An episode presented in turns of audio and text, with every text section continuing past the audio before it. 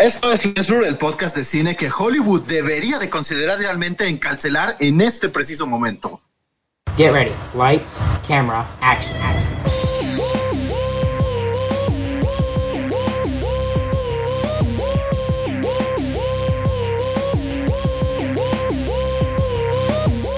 Esto es Lens Blur.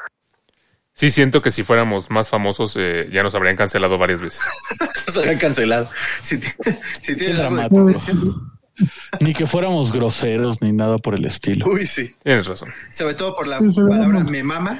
Muy bonita, muy bonita. Sí, sí. Si fuéramos, si fuéramos mucho más conocidos, sí, seguramente más de una vez habría existido esa posibilidad de que nos cancelaran. Ya estaríamos Me mama, en... no, me mama no es cancelable, pues es que te gusta algo mucho. Bueno, bueno, hay que explicar, hay que explicar. Solo. A menos que diga Raúl me mama, entonces eso sí podría ser cancelable. Eso simplemente sería muy desagradable, pero bueno. No, bueno, sabía que ibas a decir algo así. No, bueno, bueno. Oigan, Algo eh, que sí es realmente desagradable es lo que está haciendo Netflix, ¿no lo creen? Pues sí, acaba de entrar como en vigor este asunto para algunos usuarios, no para todos, de que em, Netflix ya no te permite compartir tu cuenta. Es decir, si, si detecta que alguien fuera de tu dirección IP está entrando a tu cuenta de Netflix, te va a eh, dar, invitar a pagar más para podérsela compartir a esa persona o simplemente no permitírtelo. Que ya eh, Exactamente. Entiendo la parte de que quieren ellos tener la, más- la mayor cantidad de usuarios posibles. Sin embargo, pues ya se están poniendo demasiado restrictivos, ¿no? O sea, eso no es algo que haga ninguna de las otras este, plataformas. Y sí se está viendo, eh, acaba de salir, ¿no, Raúl? Que, que en este año sí han perdido suscriptores. Sí. Netflix por primera vez. Así es. Así es. Estamos hablando de 200 millones de suscriptores a nivel internacional. Este primer este cálculo que se hace eh, en este primer, digamos, trimestre del año, ¿no? Que se apenas se está dando a conocer. Y pues la verdad son muchísimos. Y lo peor es que todavía esperan que se vengan todavía más eh, pérdidas de acuerdo a su inteligencia A mí- comercial, ¿no? A mí lo que me gustaría es que explicaran cómo lo van a hacer, porque entiendo cómo detectar que yo le esté prestando la cuenta a alguien más. Es como si un día Alex me invita a su casa Ajá. y le digo, ah, pues voy a poner mi Netflix en tu tele. Pues cómo va a identificar que no soy yo. Pues O sí, sea, o sea, al final está, Eh, está mal, ¿no? O sea, al final... De, de trabajo a. Si voy de viaje de trabajo a Monterrey o a Chihuahua o a Guadalajara y quiero poner mi Netflix allá, ¿cómo va a identificar que, que soy yo? O sea, es lo que no entiendo. Sí, no, exactamente. no, no sé exactamente cómo funciona.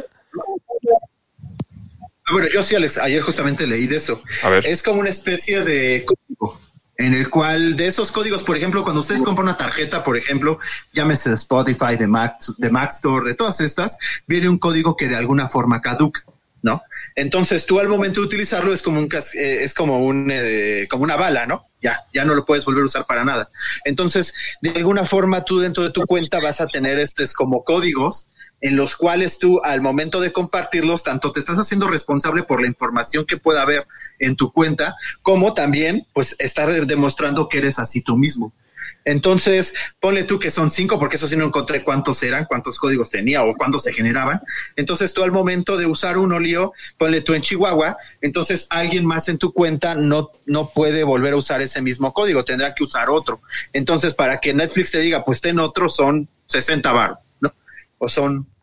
O sea, pero entonces te están diciendo que no puedes tú usar tu propio Netflix fuera de tu casa. O sea, si, como dice Miguel, si lo quieres usar en tu trabajo, si lo quieres usar cuando estás viajando, eh, te, te- te lo van a contar como si se lo estuvieras prestando a alguien, ¿no?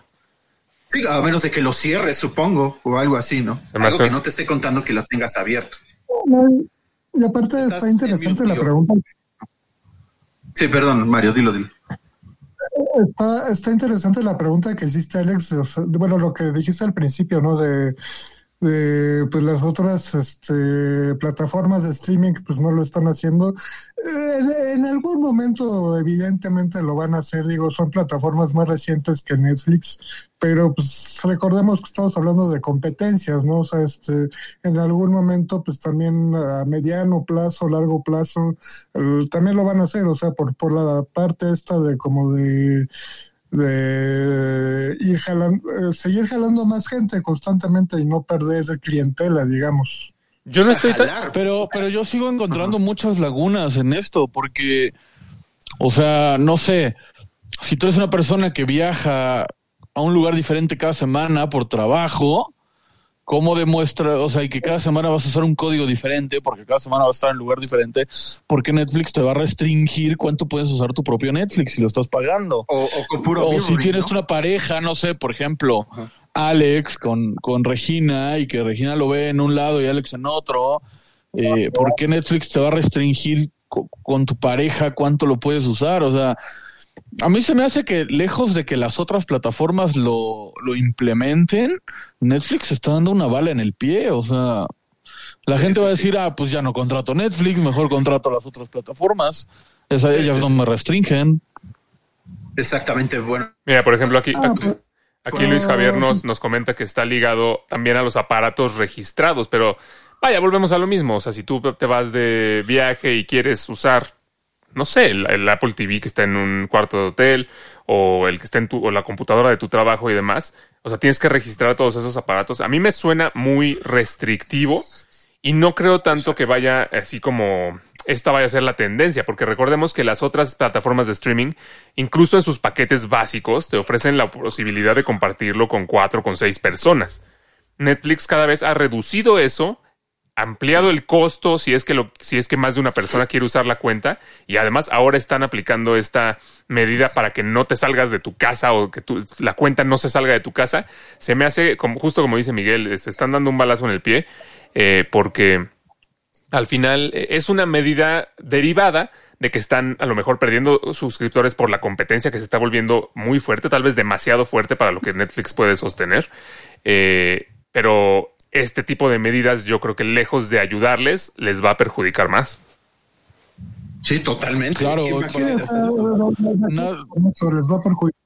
Pero yo, yo insisto, o sea, es todo, todo es consecuencia en el mercado, ¿no? O sea, yo sí sigo pensando que a mediano plazo, di- digo, ya que eh, las otras este, plataformas ya están como más ya en el, en el mercado ofreciéndose este, para millones de suscriptores, en algún momento pues va a pasar, o sea, Disney Plus, por ejemplo, que yo eh, a lo mejor le pida prestada su cuenta a Alex, pues ya no va a poder hacerlo, o, o con o Prime, eh, qué sé yo, o sea, va a pasar evidentemente.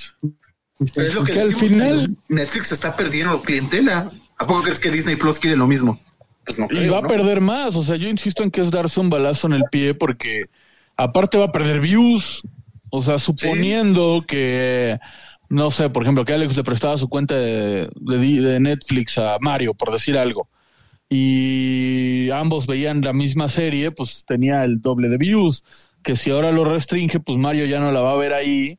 Y La va a ver en Cuevana mejor. Va a perder, va a perder rating, que a la mera, a la hora de hacer contratos también es importante. Entonces, Sí, sí, sí. eh, me parece que es darse un balazo en el pie en todo sentido, ¿sabes? El que, el que Netflix a lo mejor esté sufriendo una, un, un pequeño declive, creo que tiene que ver más con contenido que con eh, este tema del que los suscriptores se compartan. Eh, al final es un tema de que las otras plataformas están creciendo mucho, haciéndose muy fuertes y además reapropiándose de su propio contenido, quitándole a lo mejor a Netflix eh, una participación de, mer- de mercado que antes tenían segura porque no había tanta competencia. Eh, yo insisto, no creo que no, no creo que vayan para allá las otras las otras eh, plataformas. Creo que más bien es un tema de que Netflix no está pudiendo seguirle el paso a las otras, haciendo su contenido original y, y tratando de retener algo del contenido no original que antes era la gran oferta que tenían, ¿no? Sí, claro, claro. No, y además Yo te lo venden acabas- diciendo que es por tu seguridad y quién sabe qué tanto. Creo que acabas de decir algo, algo importante o un punto importante que es reapropiándose de su contenido. La fórmula de Netflix yo creo que caducó. Eh, o sea, la fórmula de Netflix era centralizar todo el contenido posible en una misma plataforma para que no tuvieras que estar chutándote comerciales, cambiando de canal, esperando horarios, dependiendo de los Claro. proveedores Oye. de contenido. O ¿no? yendo al blockbuster a comprar tus, bueno, a Pues, tus a los prove- diferentes proveedores, ¿no? Físicos y, y- y digitales. La fórmula de Netflix era esa, te voy a centralizar todo para que tú tengas a la mano. Sí. Y yo creo que en el momento en que cada una de las compañías dijo, oye, yo quiero un poco de ese pastel, dame mi contenido y te lo voy a poner igual que Netflix, pero en mi plataforma, eh, o sea, y que volvió a descentralizar todo el contenido, pues la fórmula de Netflix caducó. Sí. En el, en el sentido de, yo no sé cuántos suscriptores esté perdiendo Netflix y tampoco sé si realmente eso esté tan mal, ¿saben? ¿A qué voy? Suponiendo que Netflix tenía un millón de suscriptores, por poner un número al azar, y todas las demás plataformas nuevas con el contenido descentralizado eh, tienen 200 mil. Disney Plus tiene 200 mil, HBO tiene 200 mil, eh, Paramount tiene 200 mil, etcétera, etcétera, etcétera. Pues es totalmente lógico que Netflix va a perder de un millón a 200 mil, o sea, porque se va a repartir el pastel. Entonces, yo creo que Netflix, en lugar de estar pensando en mantener ese millón, que no lo va a mantener, haga lo que haga, no importa que haga, no lo va a mantener, porque así como perdió el contenido, va a perder a los suscriptores, debería de mantenerse, eh, o bueno, decir cuál es la, la media actual. No, pues el líder es Disney con 200. Ah, pues hay que mantenernos en 200, con nuestro contenido, con nuestras producciones, Sí. porque ya no va a mantener los números que tenía antes. Ya le quitaron todo el pastel, no es, no es posible. Le quitaron el mercado. Un día ¿Cómo Netflix, vas a competir contra esos monstruos? sí, un día Netflix fue el gran héroe, la, la gran alternativa, ¿no? Ya no tenías que ir a rentar Sí. las películas, como decían, ya no tenías que a lo mejor comprar todos los, los DVDs y. Blu-rays. En Sí. Netflix tenías todo, era el gran héroe. Eh, hoy en día eh, se está convirtiendo un poco en el villano, ¿no? Porque eh, en vez de estar innovando y buscando la forma de permanecer vigente, siguiendo siendo atractivo para sus usuarios, está cada día tomando acciones pues en contra de ellos. Al final, eh, acciones que perjudican a sus usuarios que han sido, eh, Sí, sí. entre comillas, leales durante los, eh, no sé, que tiene. Netflix, 15 años que tiene Netflix en el Eh, mercado. Parece que tú les haces el favor a, a- digo, que ellos te hacen el favor a ti, ¿no? Sí, o sea, lejos, lejos de tratar de mantenerse vigente, eh, queriendo em, ¿cómo se apelar a las necesidades o a lo que o lo que están buscando los usuarios, lo están haciendo como justo tomando una postura de yo aquí soy el que da el servicio y tu usuario haces lo que yo diga y pues creo que no va por ahí. Sí. Luego, No, para, no va de, ahí. para efectos de contenido, poniendo series como Palazuelos, Mi Rey, pues como que no le, no le aporta nada. no le aporta nada a la plataforma. Bueno, güey. Netflix no es el único que tiene contenido así, pero eh, estoy de acuerdo contigo. O sea, no puedes, aparte de, de- de subir el precio, de, de- de evitar que compartan la cuenta y demás. eh, Bajar la si calidad, dijeras- ¿no? Dijeras, bueno, tiene puras series nivel Dios, pero pues tiene Luis Miguel y todas esas mamadas. Bueno, Luis Miguel, Luis Miguel no sé si es nivel Dios, pero sí está a nivel Jesús, por lo Nivel menos. Basura, nivel basura. Nivel sol. No. Nivel Zeus. No, no es cierto. Entonces, eh, Vale, pues, sí. o sea, tiene razón Mario, ¿no? Al final de cuentas, mm, no es como que su contenido Está justificando las 100% medidas de precio que están tomando. Claro. Así es. claro, Dijeras claro. tu Succession para arriba, Alex. Uy, ver, no. Está, sí, villanos, está difícil, está difícil. Hablando de villanos, yo también.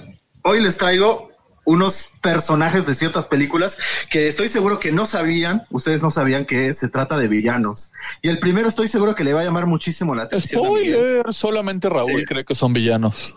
No, no, no, esto yo investigué. Todo esto es eh, acción y periodística para Lensflor. Y nada más. Eh, el primero es nada más que el doctor Emery Brown de nuestra saga de Volver al Futuro. Bueno, antes, antes de que, antes de que lo me- Raúl con los nombres. y antes de que lo comentes, yo solo quiero decir que se llama Emmet. Se llama Emmet Brown. Ah, es verdad, es que en español es Emery, perdóname. No es cierto. Sí. No, Emery. Sí, ¿De qué, juro, ¿De qué hablas, Raúl? Por Dios. ¿En En cuál español? ¿En el español de Bueno, España, déjame hostia? mi ¿o qué? memoria de pescado. El doctor Brown, hasta ahí, a secas. ¿Qué, a qué, qué otro doctor se le ocurre poner una prueba de una eh, para una máquina del tiempo, ¿no? Que todo puede pasar, a su supuestamente, pues querido perro Einstein, ¿no? Al, al mejor amigo del hombre. ¿Qué tal que todo salía mal y el perro moría eh, hecho chicharrón? Ah, o algo to- peor? todavía sí me Se dijeras. lo comió un dinosaurio. Todavía si me dijeras que es el villano porque, pues, al final roba, eh, roba plutonio para su uso personal o cosas por el estilo. Pero lo del perro, no manches. O sea, eso sería algo que la gente vería como, como un acto de villanía hoy en día, ¿no? Hoy, el- hoy en la cultura de, de todo me ofende y todo quiero cancelar, hoy en día dirían que eso es maltrato animal. En exagerado? 1985, ay, por Dios. No, si fuera una rata de laboratorio que de alguna forma, digo, y siendo lo más frío posible para eso son, pero aquí estamos hablando de un perro. Pero va, está bien. El perro no importa que se, que le, que se lo coma un dinosaurio. Pero Sí, los perros no importan. robó plutonio. Y además a una organización, pues terrorista, porque vemos hasta cómo van por él. Pues por eso es bueno, le quitó, le quitó, le quitó eso a los terroristas. Exacto. Es el De héroe. hecho, él lo dice en la película. Los libaneses lo iban a usar para hacer bombas o algo así, y él lo va a usar para la ciencia. ¿Qué tiene eso de villano? Por eso, ¿qué tal que explotaba algo ahí? Además dijeras tú, tal, está usando todas las medidas de, de seguridad posible, pero no, está en medio de un Pues mall está de usando un- todas las medidas de seguridad parque. posible. Tiene un contenedor Sí, eh, tiene su traje. químico y su no traje, y guantes. Pregúntale a Jack Bauer si eso se hace con residuos. No, pero no, no puedes comparar, o sea, son ficciones totalmente diferentes. Está enfocada más ligero el asunto de volver al futuro sin dejar de tener elementos eh, eh, pues realistas, ¿no? científicamente hablando, bien justificados para la, la ficción de la- del guion que trata la película, ¿no? Este, no, o sea, yo creo que aquí sí no estoy de acuerdo, o sea, yo creo que no. Bueno, no hay ¿y por qué manera envió de- entonces a El? Doc, el Doc Brown es el que mantiene, el Doc Brown es el que se mantiene centrado toda la película, tratándose de asegurar de que no van a alterar el tiempo, de que no va a leer la nota que le deja Marty para no, este, para no alterar la línea temporal porque no quiere conocer su futuro. O sea, él es el que se mantiene más centrado toda la película. No, yo no entiendo cómo él puede ser el villano. ¿Cómo va a ser alguien centrado el que inició todo? O sea, con el desmadre de la máquina del tiempo para empezar. Pues la ciencia, pero fue en nombre de la ciencia. Goku o sea, inició todo cayendo ciencia. en la Tierra y no por eso es un villano. No, en el nombre de la ciencia entonces les cambio la vida, eh, que se pierdan en el tiempo. Los Pero les cambió la vida para bien, al final. Pero aparte no es Ah, cierto, Raúl. Estás inventando otra película totalmente diferente y ahí sí te lo puedo decir porque es mi película A ver, favorita. a ver, dilo. O sea, el Doc Brown solamente le habló, le habló a Marty para que grabara. No lo subió al coche, no le dijo "Baje- viaja en el tiempo. Solamente le dijo paro, ven y graba.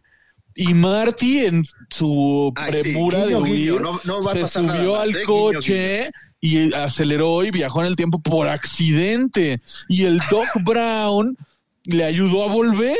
O sea, es un héroe.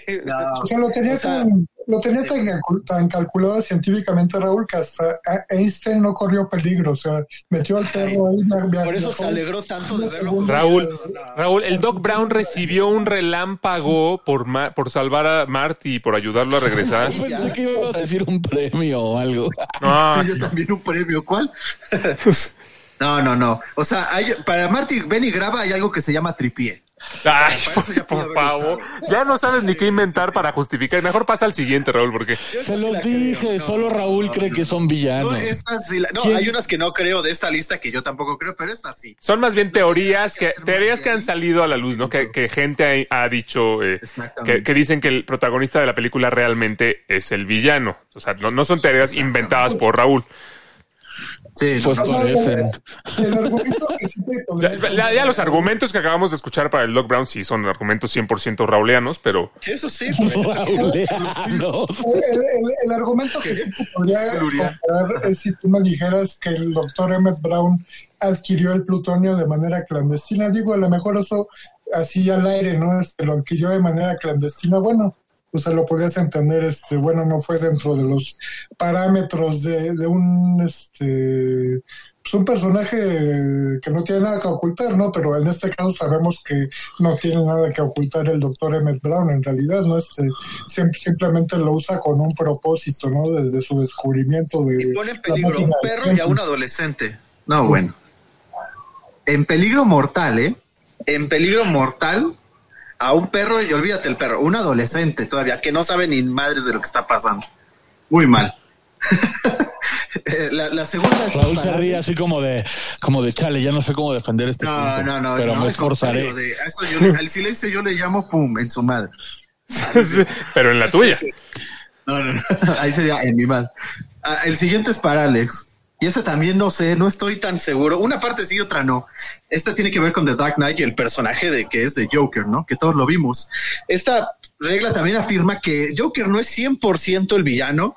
Porque, número uno, porque jamás lo vemos tal cual asesinar hasta el último intento, ¿no? De la, la última parte, de asesinar a personas inocentes. Nunca lo vemos llegar eh, ni siquiera en el banco, o sea, una plaza y empieza a, masacrar a todos los que encuentran. Mata al Siempre- negrito de la mafia con un lápiz. Exacto, ahí voy, mata a puro criminal. A ver, no, dicen. no, ex- no hizo explotar un hospital. Espérame, espérame, déjame acabar eso. Sí, pero antes ¿No secuestró dos barcos y les puso bombas? Por eso, le estoy contando primero la, la- la teoría y ahorita ya, ya refutan. Mata a puro criminal, ¿sí? Eso es a lo único, por lo menos abiertamente, o lo que nosotros vemos, y también dentro de su consciente o dentro de su pensamiento filosófico, para él todos somos los villanos de, de- de por medio. Y lo y cómo lo logra hacer, pues en- eh, haciendo todo lo necesario para que el propio Harvey Dent pues se convierta en el en el criminal, ¿no? Ya eh, tal cual. Pero esa no caras, es una ¿vale? teoría de que él no sea el villano, esa es su visión como villano, de que todo mundo puede ser villano, de que todo mundo puede eh, cometer un error y caer al lado oscuro, por llamarlo de alguna forma, y lo prueba con, o más bien, lo pone a prueba justo con Harvey Dent y con su experimento de los barcos, donde él está completamente seguro de que uno de los dos barcos va a explotar, porque en un lado están puros presos y los la gente inocente, él está seguro que va a decir, pues chinguen su madre los presos, los hago Sí, explotar. eso sí. O eso al sí. revés. Y, y del otro lado, los presos van a, o sea, pues son criminales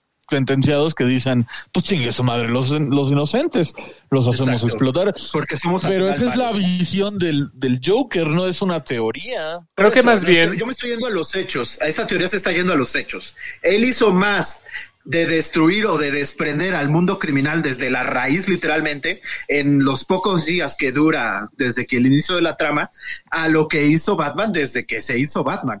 creo que más bien De tiene que ver con que, o sea, con lo que tú decías, ¿no? El Joker eh, tiene la visión de que lo- el resto de nosotros somos los criminales, pero eso es más bien su, su, su pedo mental, su... Eh, Batman se oculta en una máscara así como... Yo más bien aquí, yo no diría que el Joker no es villano, pues ahí, o sea, el, que- el que él piense una cosa y tenga su ilusión rara, eh, es, no, no, lo, no, lo, no lo hace dejar de ser villano. Ahí yo más bien la teoría que medio podría encontrarle un poco más de sentido sería que Batman en esta película pudiera fungir también como villano, porque su obsesión por, eh, por acabar con, con el crimen eh, aleja a, a Rachel al final, la, la orilla a su muerte al final, eh, orilla a Harvey Dent a convertirse en todo lo que él, pues, es- contra todo lo que luchaba, ¿no? Entonces, al final, ese, ese villano en el que se convierte al final de la película, teóricamente, porque no es el héroe que, que, que necesitábamos, sino, digo, que no es el héroe que mere- merecíamos, sino el que necesitábamos en ese momento, o, o algo así dice la, la línea de la película, claro. pues sí tiene un poco de lógica. Por ahí me iría más. No, no, tampoco creo que Batman haya sido el villano de la película, pero no, lo del Joker, pues sí es el villano al final. No importa lo que, lo que él piense en su cabecita, pues O sea, eh, al final es. parte de que al final es asesinar, ¿no? Pero si tú, por ejemplo, en tu colonia te enteras que hay, que no sé, que están entrando a robar a las casas, algo así, tienes mucho miedo, ¿no? De hecho, en la noche no puedes ni dormir bien y todo. Y a la mañana siguiente te enteras que alguien, pues, no sé, entró y mató o masacró o agarró a todos ese, esa gang, ¿no? De, de asaltantes y de... Sí, de pero él, eh, su objetivo no era acabar con el crimen. O sea, incluso lo vemos. eh, tenemos a estos, este, como justicieros que se viste- disfrazan de Batman, eh, que quieren también como luchar contra el crimen. Y a uno de ellos lo mata y le, y le corta la cara y lo cuelga de un edificio. ¿No? A- a- al de las noticias también lo secuestra y le hace leer su mensaje frente a, frente a cámaras y lo tortura. O sea, no es como que nada más es con los criminales. Sí se ve como eh, le hace daño a gente inocente. Sí, claro, es que el- de afuera su visión, pues sí es todo el aparato, ¿no? Eh, Tanto, period- tanto el- los periódicos, los medios de comunicación, pues, como la policía, ¿no? Que todos están al final protegiéndose. Yo- Dilo, dilo, Mario, ¿ibas a decir algo? Ah. Sí, sí, o sea, yo, yo estoy. El Joker se me hace un personaje muy interesante en The Dark Knights. Sí. O sea, yo coincido que efectivamente tiene esta parte, ¿no? O sea, más allá de. Más que combatir como a criminales, yo diría que como que.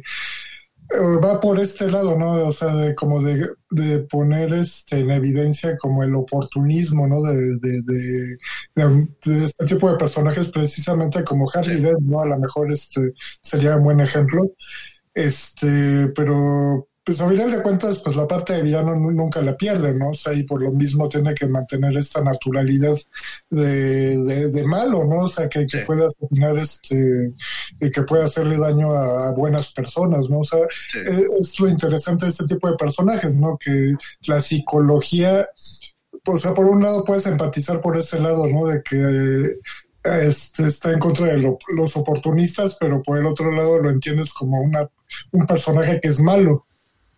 Porque Sí, sí, sí. De acciones, ¿no? Sí. De acciones malas y detestables. Como también lo que hace, ¿no? De poner a policías con armas pegadas, ¿no? Eh, y vestidos de maleantes para que crean que son los maleantes. ¿no? Ándale, sí, no. Está, me- está medio rebuscada también. Una que te voy a decir, Sí, sí, sí. que yo sí, yo he leído en algún momento que sí me da más, eh, me hace más sentido, es en Toy Story. Eh, los, los protagonistas sabemos que son Woody y Buzz desde la primera película.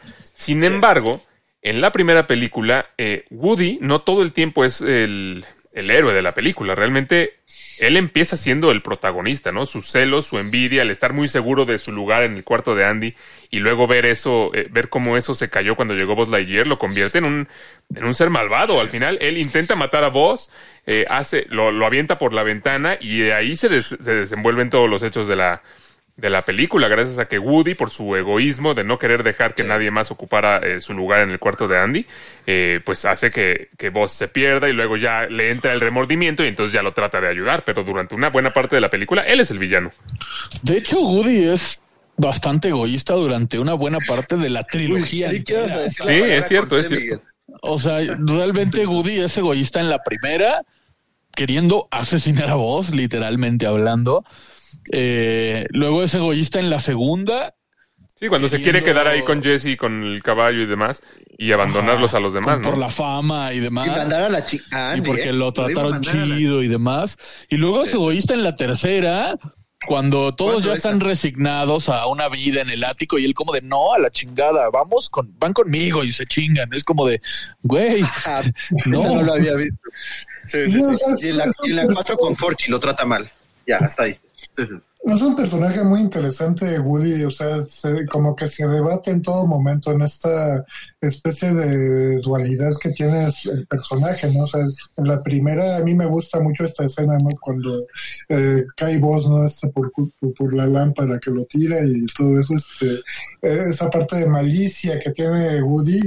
Eh, y el contraste de la 3, o sea, sí coincido con, contigo, es, este, Leo, eh, sí tiene, sigue teniendo esa parte, pero ya es como, sale más eh, a relucir como la parte de arriesgarse en función de algo bueno, o sea, como él sabe que tiene que, que pues lograr, ¿no? Que, que todos sus, los demás juguetes este, puedan ahora sí que es sobrevivir, ¿no? Para efectos de la ficción de la película, ¿no? O sea, que no se vayan, queden abandonados en el ático nada más, ¿no? Este, Bueno, pero como él dice Miguel, ya estaban a gusto ahí y alguien les dijo no. ¿Cómo creen? Pues a gusto no creo que estuvieran. Sí, no, pero tranquilos, ¿no? Y ahí tengo yo una pregunta. Si hubiera muerto, o sea, ¿cómo muere un juguete en el universo de Toy Story? ¿Cómo hubiera matado Um, a Buzz? ¿Lo rompe o cómo?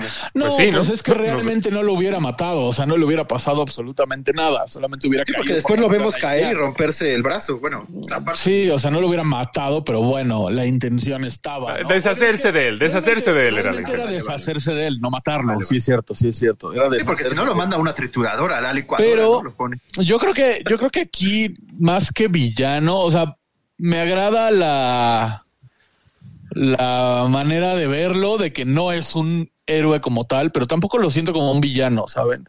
O sea, lo siento como, pues como un retrato de una persona común y corriente. O sea, yo creo que todos en esta vida hemos tenido celos, hemos tenido malas decisiones. Sí, más bien es un protagonista, pero que es que tiene ese ver, toque humano, ¿no? O sea, Sí, de pero no por celos te voy defectos. a aventar de la ventana. Pero tú lo acabas de decir. Raúl, de- si grabáramos de este decir. programa en persona, ¿crees que no nos habríamos aventado de la ventana alguna vez? No, pero Ah, tú lo bueno, acabas de decir, o sea, no por celos vas a deshacerte de alguien como tal, de, de matarlo, pero no lo iba a matar, o sea, él estaba consciente de que iba a quedar por la ventana, se iba a perder y Andy se iba a olvidar de él. Al contrario, iba a caer con Ya. estilo. Ah, Y hay mucha gente que, que hace eso, ¿no? O sea, hay mucha gente que, que le roban la pareja y se encela y entonces arma un lío y, y ca- causa caos y no sé, o sea, ¿sabes? Me parece algo no bueno, por supuesto que no, no bueno, pero Pero me parece vi- algo humano, no tanto como un villano, ¿sabes? O sea, para mí villano pues sería más como Lotso, en todo caso, o Al. ¿O Al? Sí, Al, el, el pollo. ¿El pollo? No, mira, no lo había. Que bueno, realmente Al, o sea, Lotso sí, Lotso tenía intenciones egoístas y quería chingárselos. Él sí sería como un villano. Realmente Al no hizo nada malo. Al vio al juguete en una venta de garage y Al lo contrario, le, le dio su bañito, ¿no? Su Ni siquiera se lo robó porque. Ah, no, sí, sí. No, se sí lo se roba. lo robó, sí se lo robó. Sí se lo roba, sí se lo roba. Pero bueno, estaba en una venta de garage. Sí, si eres no un es como- coleccionista, No es como que, ajá, no es como que haya hecho algo turbo malo, ¿sabes? Como para ser un villano. sí, no, no. Bueno, también estamos hablando de Disney, ¿no? A ver, bueno, y si estamos hablando de Disney, hay uno que sí es el villano, A ver, a que no era villano, que siempre sí fue villano. La bestia en La Bella y la Bestia. Por Sí, Dios, ese es el héroe de la película. Al final son felices para siempre. A raíz. nunca fue villano. A ver, escucha. Primero secuestra al papá. O sea, el papá entra a busca- buscando refugio de- del frío y lo, lo encierra en un calabozo, este, lo secuestra. Y luego cuando viene la bella buscándolo, la opción, la única opción que le da para que se pueda el papá es que ella se quede encerrada para siempre. ¿No? Y entendemos eh, un poco la, la, la necesidad que tenía de, de encontrar el amor para volver a convertirse en, en humano. Pero vaya, yo no, no supongo que esa sea la forma más. eh, el, el mejor camino para encontrar el amor. Y luego todavía, ya que se hicieron amigos. Eso. Espérame, ya, ya, ya que. no, sí, no, o sea, ni siquiera lo hace pensando tanto en eso. O sea, él simplemente quiere tener un prisionero porque alguien entró en su castillo. Y luego no, ya. no por eso. Lo quiere, quiere tener un prisionero porque quien entra en su castillo normalmente entra en su castillo para matarlo. O sea, la película te cuenta que cuando lo volvieron bestia y le pusieron la maldición, cada que alguien que se acercaba al castillo era con afán o de robar algo en el castillo o de matar a la bestia y tenerlo como trofeo. Entonces, no, cuando ¿cuándo él se dicen eso en la película? Yo no me acuerdo de Sí, eso, ¿eh? él lo No, dice. nunca Él dicen eso. que- A lo mejor en la de live no- action. A lo mejor en la de live Sí. action. No, bueno, no me acuerdo en cuál, pero, o sea, yo me acuerdo que la historia de la bestia es esa, que él aísla el castillo y se encierra porque cada humano que se acercaba al castillo solo quería hacerles daño. Al contrario, nadie sabía bestia. de la bestia. O sea, el castillo Ah, queda aislado hecho. por el hechizo y nadie sabía que había una bestia ajá, hasta que Gastón se las enseña a todos y los quiere llevar a matarla. Ajá, de hecho es el castillo abandonado, así es como. Bueno, lo- pero lo entonces por protección, o sea, la hora que, al, al momento que entra un humano, él dice o lo encierro en el calabozo o se va a ir al pueblo a contarle a todos y van a venir a matarlo. No, No, Miguel, pero a ver, si ya va a dejar ir al anciano, ¿por qué se tenía que quedar con ella encerrada? Y luego cuando ya, Para cuando ya, Para que el anciano no vaya a convocar a todo el pueblo para matarlo. pero fue, a eso fue exactamente lo que hizo, fue a convocar al pueblo para que le ayudaran a rescatar a su hija en lugar de que dejarlos ir a los dos y ya. Exacto, Pues porque la bestia es tonto, pero- Ah, o sea, bueno, pues. No estoy, o sea, pero no, no es Porque la villano. Y luego, no, Y dile lo bueno, Alex, dile la cereza del pastel. Sí, o sea, ya que, ya que forman un vínculo, ya que se están como conociendo, todavía le hace el favor de dejarla en libertad. En lugar de decirle, puedes ir a ver a tu papá y regresar si quieres. No, es así como ya te quieres ir, pues te largas. Adiós. No, Exactamente. no, pero hay una premisa muy interesante. A mí se me hace demasiado interesante en La Bella y la Bestia. O sea, eh, eso que dicen, ¿no? ¿Por qué está abandonada, ¿no? La, el, castillo, ¿no? ¿Por qué está ahí él solo? Este, y si mal no recuerdo, digo, yo tiene años que no, no veo la película animada, o sea, no, no, no la tengo como muy fresca ahorita. Pero si mal no recuerdo, o sea, hay una mala intención del humano, ¿no? Que lo quieren cazar a, a la bestia, ¿no? Por, por, por, su, Ya por, después su, Gastón dice, Sí, pero eso es "Yo hasta el final". bella. por, por su aspecto de entrada, por lo que representa. Ajá, yo también tengo esa idea. Pero eso pasa al final de la película. Es esta disyuntiva, ¿quién es el, quién es el malo realmente? O sea, el, el- la bestia o... O sea, yo, yo en tu teoría, la verdad es que para mí no. Si acaso, yo me iría más atrás. O sea, lo de que encarceló al viejito y luego se quedó con Bella de garantía, pues, pues, pues lo veo como protección. O sea, no, no digo que esté bien, pero lo veo como dentro de la misma Y ahorita empezamos a escuchar historia. golpes ahí del closet de Miguel, de alguien que tiene encerrado. Este, dentro de la misma ficción de la historia, pues se ve explicable, ¿sabes? Pero yo me iría más atrás, el por qué lo convirtieron en bestia. Por malo, por, malo. despreciar a la anciana. O sea, por despreciable y por egoísta y por por no tener soberbio. Más bien es la historia de cómo esta persona mala se convirtió en buena. O sea, era, era- era una bestia por dentro y, y- y se convirtió en una persona buena a lo largo de su viaje por la película. Exactamente. Ajá, pero no es un villano. Y además Bella sufre del síndrome de Estocolmo, ¿eh? que es cuando te enamoras de tu de tu raptor. Sí, sí. Ahí sí totalmente estoy de acuerdo. Cuando ya lo empiezas a ver guapo a quien te raptó, a pesar de que es una bestia de 275 kilos. Sí, o sea, bueno, sabemos que los cuentos de princesas de Disney no tienen mucho sentido, ni pero, pero bueno, No, no, no. ese es otro punto que tendríamos es de que Disney, discutir. los hermanos. Sí, sí, sí. No, bueno, pero otro- todos los, todas las películas de princesas de Disney vienen de cuentos y ninguna tiene sentido, entonces. No, bueno. A ver esta, igual, o- ya que estamos hablando de Disney. En La Sirenita, el responsable de todo lo que pasa o de lo que hace Ariel es Tritón, que nunca leyó un libro de cómo hablar con tu hija adolescente. Pero es que, a ver, Raúl, eh, dentro del agua los libros se mojan y pues ya no, no, no los puede leer. Aparte, ¿quién leía un libro de cómo hablar con tu hija adolescente? Ah, bueno, es un ejemplo, un ejemplo. O sea, No creo que, no creo que, yo- no creo que Tritón conociera a Jordi Rosado y sus, y sus no- Ah, bueno, novelas bueno, que el de. Cúbule. De Cúbule, Sí, sí, anda. Exacto, exacto. El Rey Titón es, si ustedes no mal eh, recuerdan, esa escena donde le destruye toda la colección que tenía Ariel. Eso sí Yo, es feo, verdad, eso sí está gacho. niño sí decía, "Oye, Pero lo ¿por hace por no?". protegerla, porque él no quiere que ella busque a los sí, humanos, porque sabe que, lo- que- que los humanos pescan. Una vez, o sea. Ay, pero es ahí lo mismo, ahí es que no conoce de psicología de, o sea, si le dices a alguien, a un adolescente. Bueno, pero mira cómo quedaste, Miguel. él Te dice porque sí. ¿Eh? ¿Cómo- mira cómo quedaste después de que te tiraron los, los Salí juguetes. bien, ¿no? Ah. Salí bien, ¿no? Y todavía pregunta. O sea, creo, ¿no? yo creo que yo creo que Tritón solamente es un padre estricto, pero no es un villano. Es un papá que la estaba tratando de proteger y lo hace de una manera que pues es medio muy rígida, pero no, no es un villano. A ver, a ver, Yera dice que la sirenita es la, la verdadera villana, que es la que decide abandonar a su casa, a su familia y todavía por un güey que. Y ponerla en peligro. No solo abandonarla, poner en peligro. Igual que Tarzán con Jane. No, bueno, pero ahí sí eran changos, ahí sí no. No había de otro. Ah, si son Pero. Jane no pone, pero, pero es que, por ejemplo, o sea, Jane no pone en peligro a nadie. Jane ama la naturaleza, ama a los animales. No, yo digo que Tarzán puso en peligro a su familia de gorilas. Ah, bueno, sí, es correcto. Es Sí, verdad. Eso sí, eso sí. Aunque Eh, ahí entiendes, bueno, no, es que no, es el mismo caso de la sirenita. Era algo nuevo y diferente para ella, porque realmente no es que se vaya por el güey. Ella tenía el sueño de salir.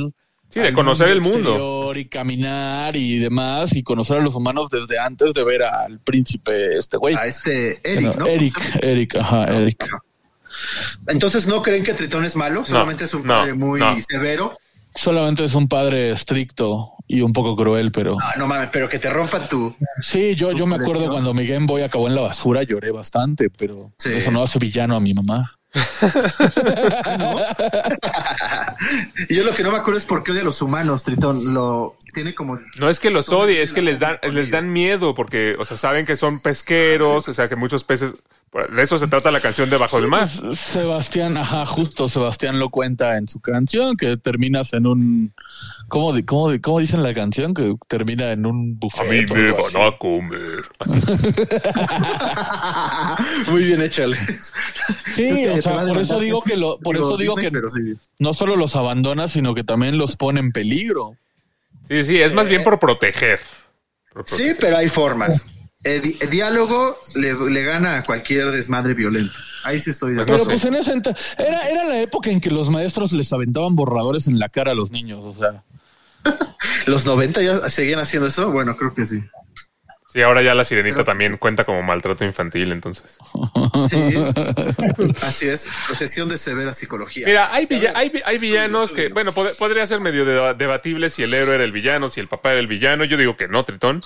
También hay villanos que realmente no eran el villano, que eran el héroe. Y ese es, y ese es el claro ejemplo de Thanos en, en Avengers. O sea, Thanos, pobrecito. Él lo único que quería era traer un balance al universo. Él lo único que quería era matar a la mitad de la gente. Pobrecito. Pues sí, porque maldi- maldito universo ya estaba sobrepoblado, ya no había recursos. Él lo que quería era darle un balance al universo y tenía la, la firme convicción de hacerlo así. Ah, cabrón. Y le terminan cortando la cabeza. Para los que nos escuchen de Ciudad de México, tengan cuidado. Alex quiere erradicar a la mitad de la población. Exacto. Oye, imagínate que le hicieras así y de repente las calles estuvieran la mitad de vacías. Periférico vacío. Sinceramente, yo cuando vi la taza de. La taza de. No, Yo cuando vi la taza de Thanos Was Right en la serie de Hawkeye, dije, yo quiero esa taza. Yo la neta sí estoy de acuerdo contigo, Alex. Sí, a ver. O sea, era extremista, era como, era como los. Bueno, sí, no, no, no, era- no voy a decir que era bueno Thanos, pero era como los terroristas. O sea, tenía un objetivo en teoría noble, pero lo llevaba al extremo y pues quiso matar a exterminar. Bueno, exterminar primero la mitad del universo y luego exterminar todo el universo, ¿no? Ya en la segunda película. sí, todo.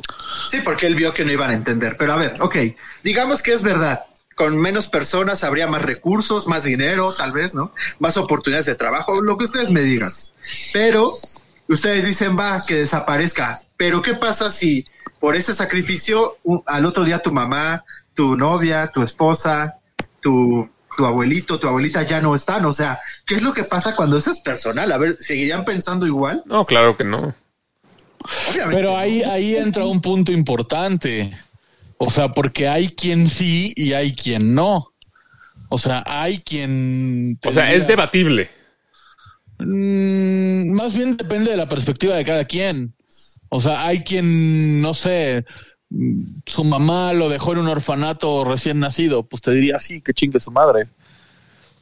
Sí, es que, es que yo creo que hay personajes, como el caso de Thanos, que, que, pueden ser juzga- juzgables este, para efectos de si es villano o no, este, desde una perspectiva más como generalizada, digamos. O sea, que lo entienda como una mucha gente, pues.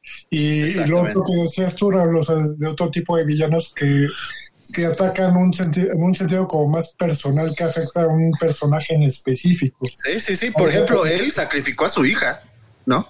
Para poder obtener eso. Claro, no era la hija cercana, pero sí te dan a entender que sí la quería. La, la hija que lo quería matar. Al contrario, era, era la hija que más quería. Si era la hija cercana, era la hija que más quería. Bueno, cercana me refiero a que con venga, no, espérame, con que, que vayan a la, a la par con sus ideas. Y Gamora lo demostró desde el principio que ella era muy distinta, ¿no? A- Es que, es que, o sea, por ejemplo, aquí Alex dice villanos que terminan siendo héroes, pues no, o sea, yo creo que te, te la volaste muy cabrón porque, o sea, sí comparto el hecho de que somos un chingo y de que de- siendo menos habría más ventajas para todos, pero no por eso, eh, pues su método extremista está bien, ¿sabes? No, está O bien. sea, Sí, no, no, no. héroe, no. peor, ¿eh? ¿Por qué no? ¿Por qué no? Lo que, el- lo que debió hacer era eh, adquirir todas las piedras del infinito y tronar los dedos para que se ampliara el universo al doble de tamaño y entonces ya hubiera espacio para todos. Ándale, ahí sí había espacio y recursos. Porque la todo. materia no se crea ni se destruye, solo se bueno. Ahí está. Pues que se transforme en más grande, carajo. que se transforme más grande. A ver, y ustedes dicen, va, Thanos tal vez no es tanto el héroe. Y esto tiene una segunda parte. Y hay unos que sí se fueron villanos. Los Vengadores ni siquiera lo hicieron luego, luego. Tuvieron que pasar cinco años, el famoso blip, que así lo, lo conocemos dentro del MCU, cuando se aparece la mitad del universo. Cinco años después que la gente ya se empieza a acoplar a sus vidas, que ya hicieron algunas incluso su duelo, ¿no? De que ya no están ciertas personas, que incluso otros se casaron con otras personas, porque con el que se fue ya no, un buen de cosas. Dice, dice Tony, ¿saben qué? No, no, eh, extraño a mis compañeros, vamos a traerlos de vuelta a todos. Entonces tú, ya casado con otra persona o ya haciendo tu vida con otro, llega la misma persona exactamente a como se fue. Entonces el universo que ya se había quedado en ese, pues por lo menos orden dentro de lo que cabe, ¡pum! vuelven a llegar las otras personas que se habían ido de la nada. ¿Eso no creen que traería todavía una catástrofe todavía ahora? Sí, o sea, trae sus consecuencias, obviamente, pero claro que tenían que esperar cinco años, Raúl. ¿Tú crees que el viaje en el tiempo se descifra en una tarde en, la, en el comedor de Tony Stark? No, no, no, no, no. Pero también podría volver con el tiempo o algo, ¿no? No sé. Pero a ver, ustedes díganme si ese método de traer a todos de vuelta y decir, porque somos los héroes, ¿qué les dirían ustedes? Si tú, tú ya estás casado con otro y llega la esposa. A ver, pero es lo mismo, pero no, pero a ver, espérate, es lo mismo que tú decías hace ratito. Si se fue tu mamá, tu abuelita, tu hermano, tu tío, pues obviamente vas a querer que regresen, aunque ya hayan pasado cinco años. Pero Aparte no esperaron economía- cinco años por gusto, güey. O sea, no fue como de, bueno, vamos a esperar cinco años a ver cómo reacciona la gente y después los chingamos. No, O sea, no, no. Cuando pasaron cinco años, vieron una esperanza y dijeron, oh, Ajá. Esperaron cinco años porque Tony Stark se perdió en el espacio y era el único que podía resolver el tema del no, porque Tony regresó antes, regresó, regresó antes de los cinco años. Ah, sí. Ah, Tony sí, regresó luego. Morgan. Sí, no, más bien vieron, vieron que había la posibilidad cuando, cuando despertó, cuando salió Ant-Man del, del Quantum Realm, que fue cinco años después. Gracias a una rata, es verdad.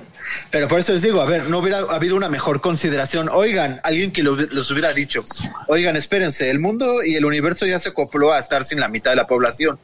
¿Qué pasaría si los traemos ahorita de vuelta? Por lo menos párense a pensar en eso, ¿no? O sea, Pues sí, pero tu punto, pero yo creo que, o sea, si te ponen en, o sea, ahora sí que las dos píldoras, ¿no? Como de crea un caos en la vida de los demás, pero regresa a la mitad de la población del universo, se regresa a la mitad de la población de vidas, o deja todo como está y que pues los la mitad de la población que se murió chingue su madre, pues yo creo que rescatas No, las vidas. ¿no? No, yo Pero creo que al final, si tú le haces esa, esa pregunta a los Avengers de, oye, pero ¿consideras lo que podría pasar si regresan todos? O sea, ¿no crees que a lo mejor sería una mala idea?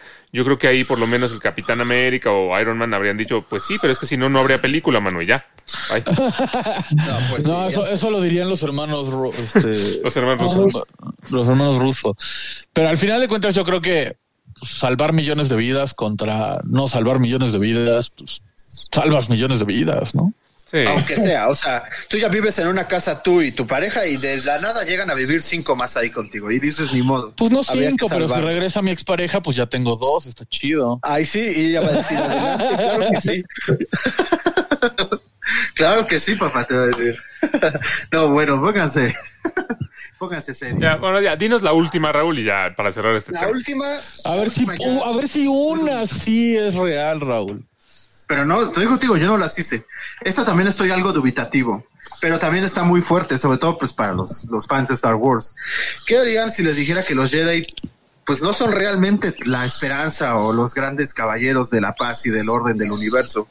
Estamos hablando de seres, porque tienen de todas las razas, seres que lo primero que hacen es, como buenos padres samaritanos, pues aléjate del amor, aléjate de la convivencia familiar o de cualquier otra conexión que puedas tener con otro ser humano, ¿no?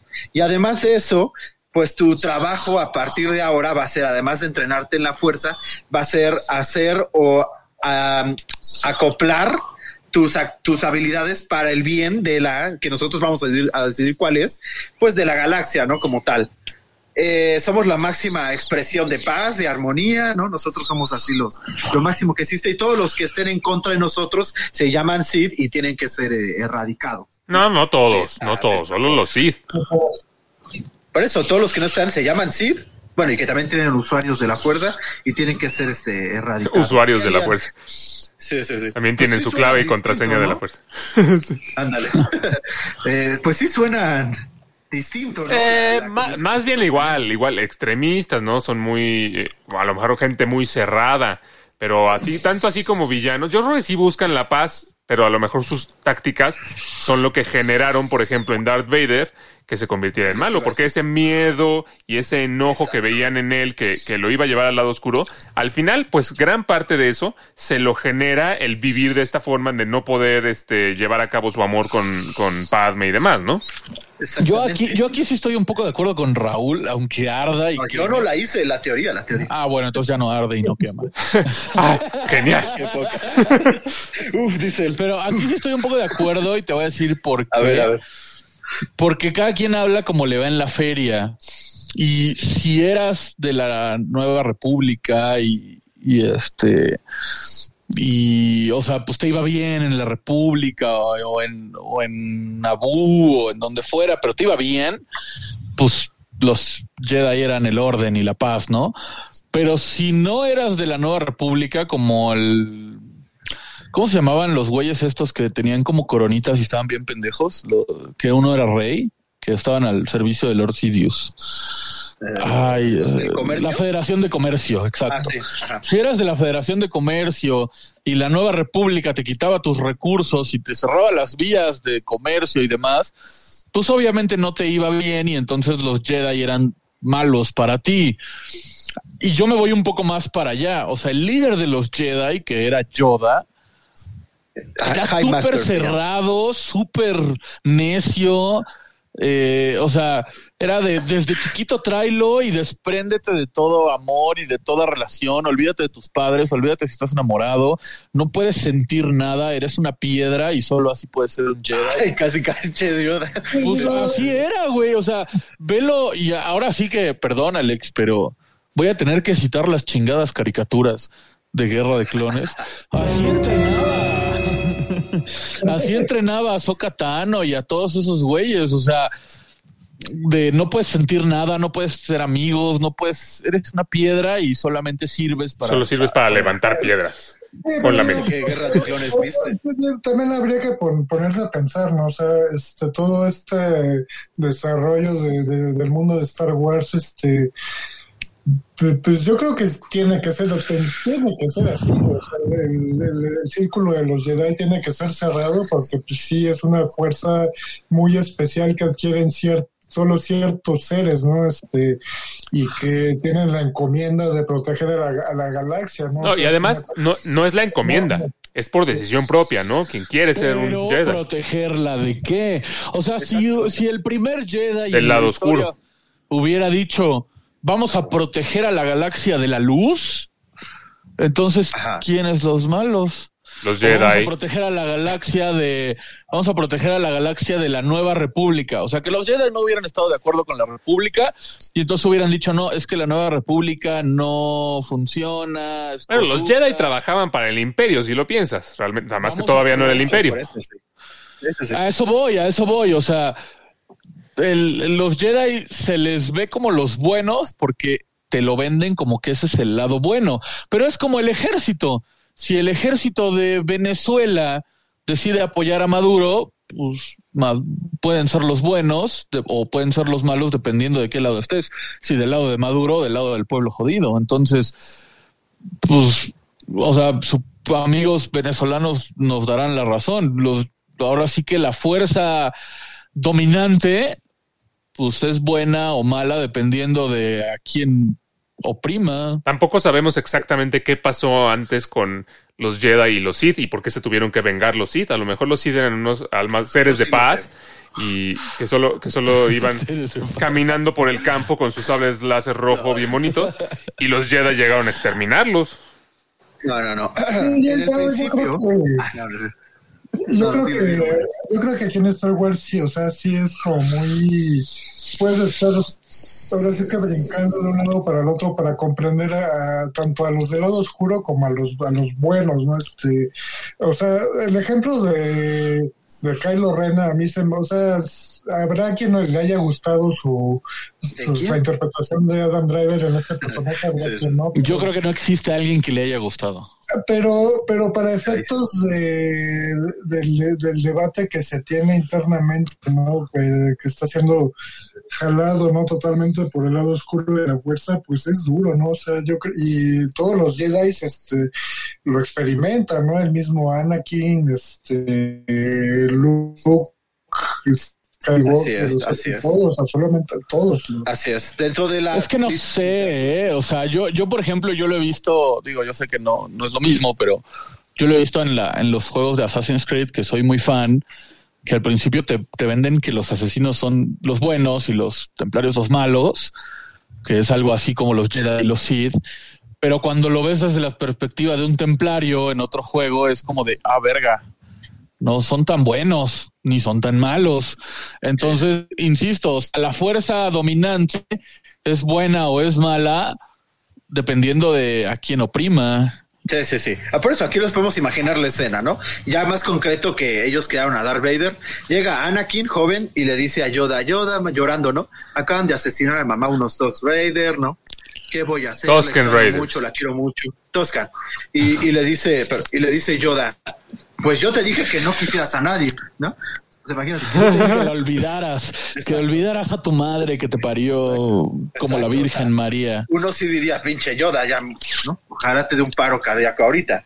Pero también la razón por la cual ellos eh, se separan de todo esto es justamente porque saben que la, la línea entre el dark side y, y- y la, y la fuerza como tal es muy delgada. O sea, una sola conexión o una sola sensación en falso y puedes caer inmediatamente pero como gordo en tobogán, ¿no? Cosa que sí le pasa a Anakin, le pasa a Luke, le pasa a Kylo, le pasa a varios Jedi. Pero, largo de- pero historia. Luke y Rey. Luke no cae, Luke no cae. No, sí. Hay un momento en donde, donde Ay, está a mata- punto voy a de matar a caer. mi sobrino. Está en la línea, Luke, pero nunca cae al lado oscuro. O sea, no cae, pero no cae, pero eso es a lo que voy. Y justamente es lo que iba a decir.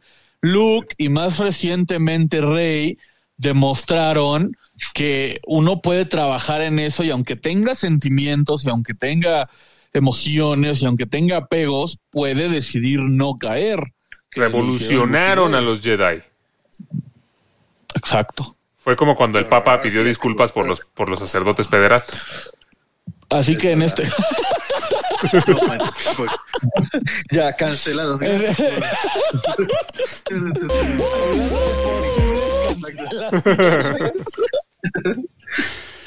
el Vaticano llamando a nuestra puerta así como de chinguen a su madre. culeros". Yo creo que aquí el verdadero villano sería Yoda como líder de los Jedi. No supo llevar la organización, no supo eh, Pero es que la llevó corrupción como el- dentro de Como lo guía la Orden Jedi, o sea, tampoco se le ocurrió. Él siguió la Orden Jedi que existe desde hace millones de años. No, no, pero, o sea, por ejemplo, cuando Obi-Wan se entera del ejército clon, eh, o sea, creo que lo dice, o, o Yoda lo dice, no sé quién de los dos lo dice, que cómo pudieron haber ocultado eso de la orden. Pues porque Yoda no está, estaba cegado, estaba cerrado en sus Estaba muy preocupado por ver que nadie tuviera novia y no se de preocupó. no, por lo no puede ser, esto aquí no pasa. Entonces, Chiflando y aplaudiendo ahí atrás. ¿no? Sí, sí, sí. En lugar de buscar clones. yo creo que realmente el verdadero villano ahí sería Yoda, ¿no? O sea, no los Jedi, Yoda. Yoda. Ah, bueno, qué bueno que está en Puede el, ser, en el puede ser. Pues lo dejamos al aire, a ver qué opina, qué opina el Sí, sí, público, sí. que nos digan. Estas son Lens News.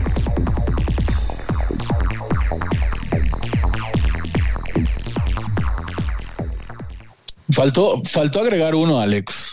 Pero qué bueno que faltó para dejarlo después de la cortinilla como la tradición que tenemos.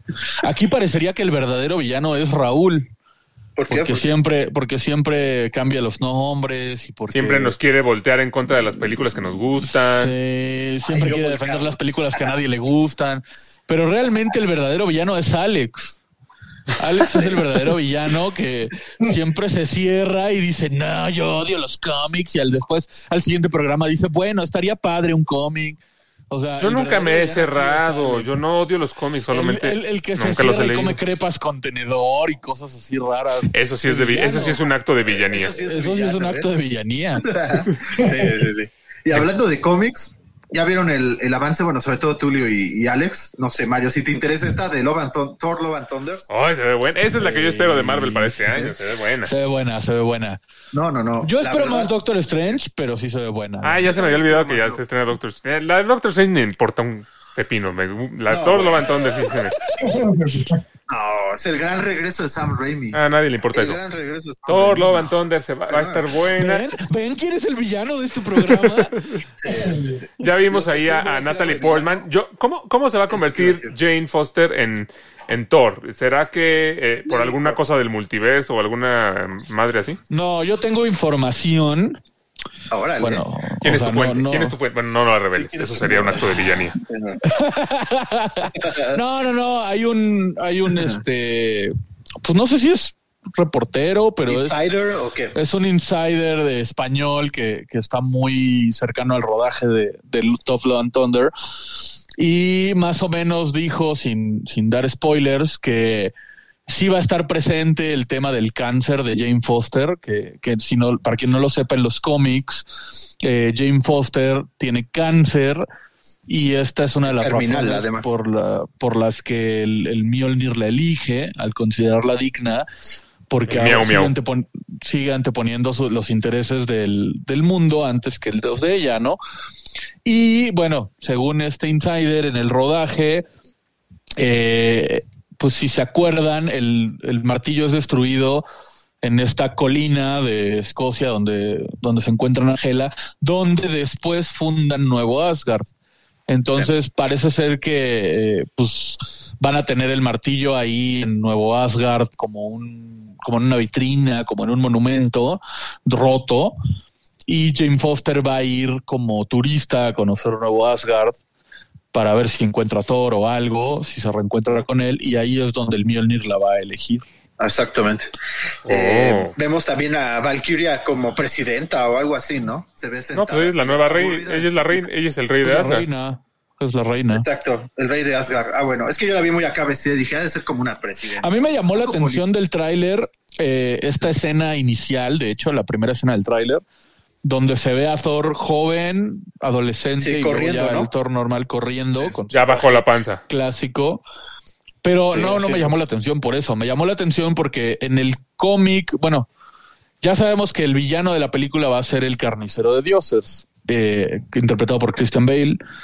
Y en el cómic justamente ha tenido tres enfrentamientos contra este carnicero de dioses. Que es el mismo de American Psycho, Mario. Para que te llame más la atención la película. Una como Thor joven, una como Thor adulto y una como Thor viejo o King Thor. Entonces, este, pues yo espero ver estos o flashbacks o escenas donde Sería muy bueno, no ¿eh? sea el primer enfrentamiento de Bueno, y va a de salir Thor con Zeus, ¿no? Vimos a- al ray- Sí, cómo sí, lanza sí. el rayito. Como y- interpretado por Russell Crowe, por Sí, cierto, sí. interpretado por Russell Y Crowe. eso se, Va eso se ve bueno. Un dios tiene que morir. Que, que a mí me gusta cómo lo han manejado aquí y no sé si lo vayan a manejar igual porque eh, en el universo cinematográfico de Marvel han manejado a los dioses como extraterrestres, ¿no? Asgard, los dioses vikingos son aliens al final de cuentas, Odín, Thor, Loki, etcétera. Entonces yo me imagino que aquí va a haber otro planeta o otro, ¿cómo le llamaban? No era universo, era que ya es que Thor decía que había nueve, sí, universos. Los nueve reinos, Los ¿no? mundos, ¿no? Los nueve reinos. Eh, yo me imagino que otro de los reinos va a ser Olimpia y ahí vamos a ver a Zeus. Ojalá veamos un cameo de Hércules, eso sería espectacular. Hércules y Thor siempre han tenido una Y rivalidad. Pegaso los cómics. también. No, Pues no sé- no si salga Shaka. Pegaso, pero- Sí. Y, Pero y- Hércules- y pena y pánico. Hércules. O sea que el live action de Hércules va a estar ligado al MCU.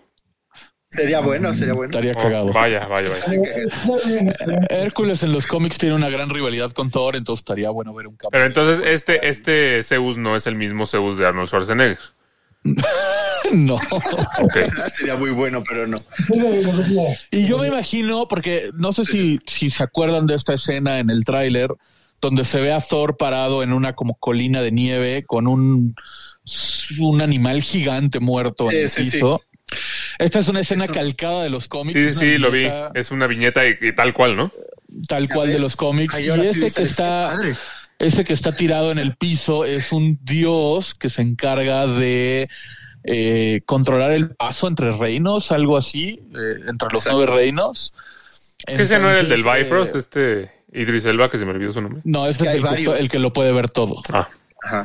Que Y por cierto, parece ser que ahora Thor eh, ahora que murió Idris Elba, eh, Thor con su Stormbreaker va a poder abrir el, Bifo- el Bifrost. Hay una escena donde se ve como que del Stormbreaker están saliendo lucecitas tipo Bifrost. Entonces yo creo que se va a poder transportar por el Bifrost. Bifrost. Así es. Pero este, a- este alien gigante que se ve en el piso es un dios, entonces me parece ser que ahí es donde se va a dar cuenta Thor de que, de que alguien está asesinando está dioses. Sí, de que alguien está matando dioses y yo creo que va a acudir a Zeus porque también es un dios, ¿no? Entonces, Exacto. Y la eso ya se había hecho, ¿no? La espada del villano de, del Butcher es una espada hecha con la misma que está hecho Venom, ¿no? Es un simbionte. la también. necroespada es un La simbionte, es necroespada es un simbionte. De ¿Qué? hecho, sí, la Sí, necroespada sí, sí. es un simbionte creada por el dios de los simbiontes, Null, justamente. Madre santa, ya no entiendo nada, ya no entiendo nada. Espero que esté buena la película. Inmediatamente, ya no espero esa película, pinche película de mierda. Sí, no si pensaba ver. que el Doctor Strange me iba a revolver toda la historia en la cabeza, no, no. A ver, yo Nada no más como decir- pequeño dato, nada más como pequeño dato, salió una una screenshot del posible Funko de, de- del carnicero de dioses y justamente, a ver si ahorita se las mando por WhatsApp, está parado como con una cosa negra alrededor de sus pies que sería el simbionte. Si tú, si tú estás confundido, Alex, imagina Pues yo, yo te vi, yo, yo hace como 20 minutos ya te estaba viendo cabecear, Marius. No, no, no. No, y yo solo quiero decir, no, a mí no me gusta mucho cómo se ve Jane Foster al principio, ojalá la cambien ya. Ah. Que- Se ve rara. O sea, Es que sí se ve muy rara. fuerte, pues es que es Thor al final. Sí, ya. Bueno, Ya está bien. o sea, se ve rara ahí porque la vemos con el casco y demás, pero eh, sí, eso sí salió en, en noticias, eso sí es oficial, que Natalie Portman se puso a entrenar Sí. con, con Chris Hemsworth y se puso mamadísima, o sea, Natalie Portman va a salir mamadísima en la película. Sí, pero No, ya pues no hagas sí. comentarios en contra de Natalie Portman, Raúl, porque entonces tú eres el villano No, no, no, verdadero de este yo me programa. siento raro, hasta yo me siento raro. Ya está bien, ya. Bueno, ya, última noticia, última noticia ya para cerrar el programa.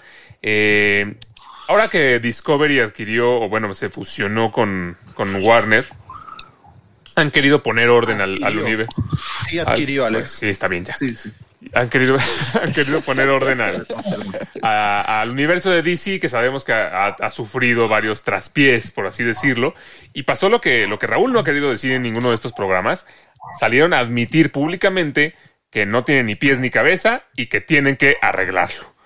Entonces, Exacto, eh, bueno. están buscando. No, bueno, pues es que tú, tú has dicho todo este tiempo, no, es que sí está bien. No, no, no tienen ni pies ni cabeza, ya lo dijeron ellos mismos, van a tener que meter mano y están buscando a la persona que pudiera fungir como tipo el Kevin Feige, pero, de, pero para DC, que alguien que lo, que lo ponga en orden y que sí realmente estructure un universo, porque lo que dijeron de Discovery es que realmente no hay planes. Eh, bien estructurados ni a futuro, ni que se han desarrollado desde un principio, que quieren traer de vuelta al personaje de, de Superman y que quieren empezar a hacer las cosas bien.